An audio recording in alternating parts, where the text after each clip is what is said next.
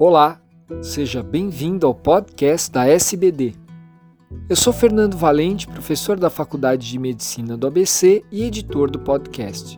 Esses programas contam com a participação de grandes diabetologistas brasileiros.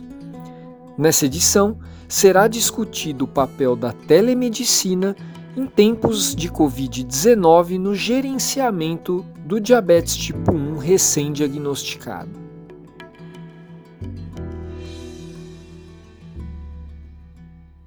O assunto hoje é diabetes tipo 1 e telemedicina. É um assunto bastante atual e eu achei interessante para trazer para a discussão hoje. O artigo foi publicado no Diabetes Technology Therapeutic por Satish Garg em 17 de abril de 2020, em plena pandemia do Covid-19.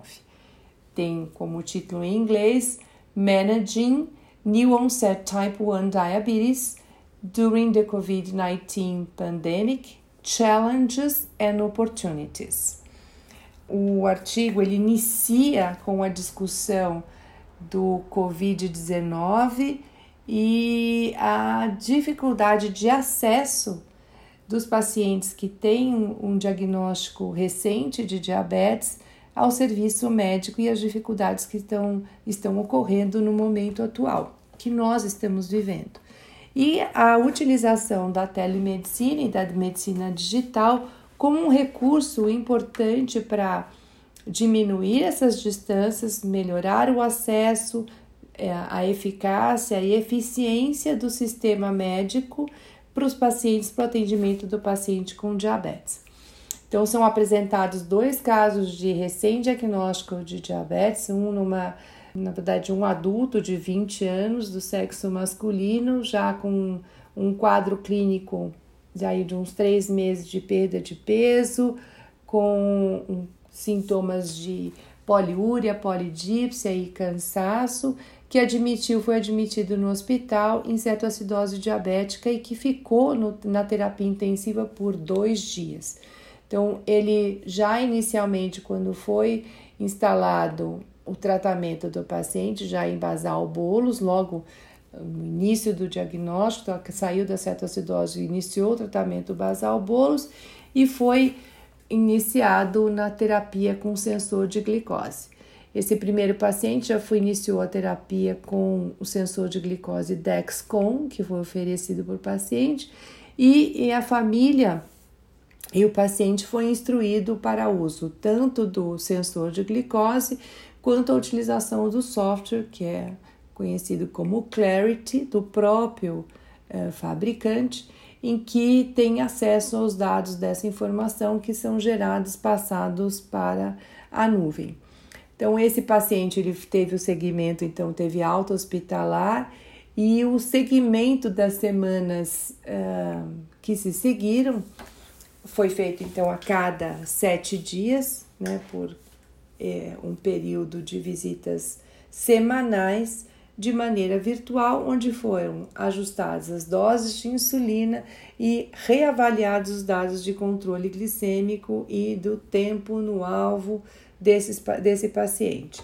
Então, é, a apresentação do caso, ele mais para chamar a atenção, ele iniciou o quadro, abriu o quadro com uma hemoglobina glicada de 15% e um tempo no alvo de 16%. Com o segmento é, próximo desses pacientes, é, com utilização do software, com é, educador em diabetes e também com a parte médica de acompanhamento, após duas semanas de acompanhamento de telemedicina, o paciente já mostrava uma melhora para 37% do tempo no alvo e, e se seguiu nas próximas semanas, sempre acompanhamento de maneira virtual. Então, mostrando da possibilidade de estar próximo do paciente, utilizando um recurso que é o recurso da telemedicina e é, a possibilidade da tecnologia, por exemplo, como um sistema de é, sensor de glicose para facilitar os ajustes de dose de insulina nesse momento de recém-diagnóstico, mas também de acolhimento dessa família é, quando é, teve esse o diagnóstico de diabetes tipo 1. Um outro caso é bastante interessante, é uma criança de 12 meses em que abriu o diagnóstico e ela morava numa, a uma hora de, um, de, uma, de um serviço médico. Ele morava, então, uma criança de onde a família morava em zona rural e dificuldade de acesso. Então, abril também o quadro foi aberto em cetoacidose diabética, agora com hemoglobina glicada aqui no caso de 7,6%, mas com uma dificuldade de é, acesso dessa família a um serviço médico que tivesse de acompanhamento de perto em plena pandemia do Covid-19. Então, também essa criança foi optado o uso de um sensor de glicose, que no caso foi utilizado o Dexcom, e, a, e devido à idade do peso da criança, que eram 10 quilos, optou-se pela bomba de insulina, no caso foi utilizado o Omnipod, que é uma PET pump a família foi instruída a usar o Clarity também e usar um sistema de é, acompanhamento, o software que é utilizado para fazer o download dessa da bomba Omnipod chamado Gluco. E o paciente foi acompanhado tanto com educador em diabetes quanto é, uma equipe médica, todos por telemedicina. Foram apresentados os dados de segmento também dessa criança, que são bastante interessantes, que mostram os gráficos eh, de acompanhamento, e em seguida o, os autores discutem o, o uso da telemedicina no meio da Covid-19, utilizando como base esses dois casos de recém-diagnóstico. Lembrando que pacientes com diabetes tipo 1 podem eh, estar descompensados e que a utilização desse recurso virtual possibilita a diminuição da distância e oferece para o paciente uma, um recurso importante para diminuir o risco de, de descompensação nesse período. Né?